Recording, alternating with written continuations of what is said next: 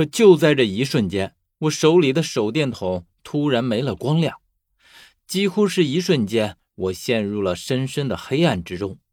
我只听见的是自己的心跳和呼吸声，能感受到的是自己的存在，而地上的这样东西已经彻底看不见了。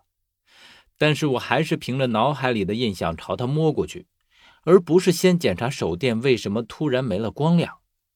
因为在我看来，这件东西尤为重要，甚至容不得半点耽搁，也要把它牢牢地抓在手中。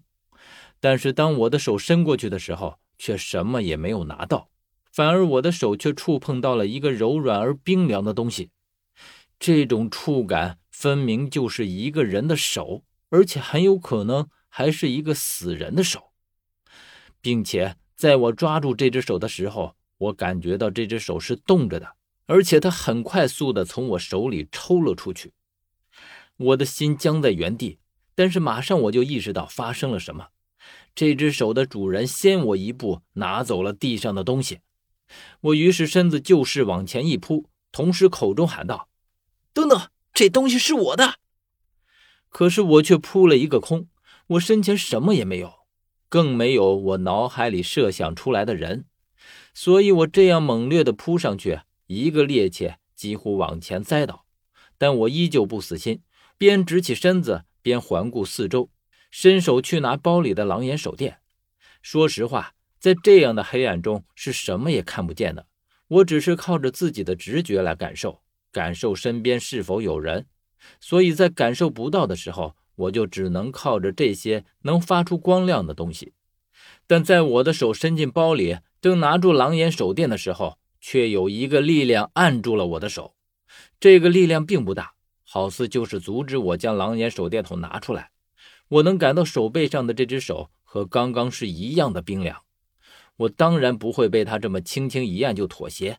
我正打算抽手，可是一个冰冷的声音在我的身边响起。你如果想要活命的话，就站在原地别动。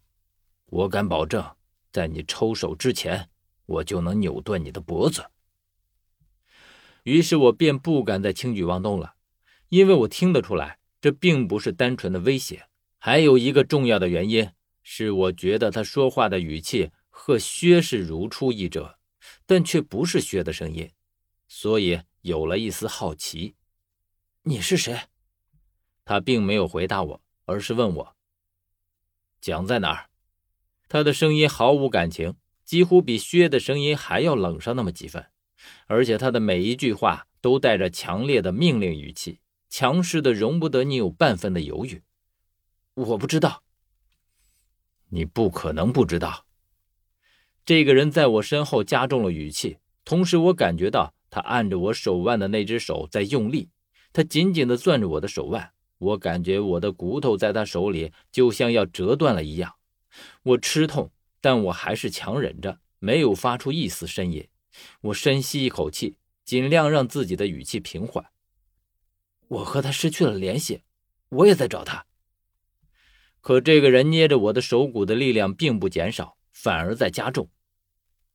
你刚刚还说不知道，现在又说你们走散了，你以为我是好骗的吗？你若快说，我可以让你死得轻松点。他边说着，边将我的手腕往后扭。我被他制住，毫无还手之力。可就在这时候，突然“砰”的一声响，有什么东西从我身上掉在了地上。在听到这个声音的时候，我心中大呼一声：“糟糕！这是蒋的玉印，这东西就落在我和他之间。我甚至已经感觉到他弯腰捡起了玉印。”与此同时，我听到他咬牙切齿的声音：“你竟敢骗我！”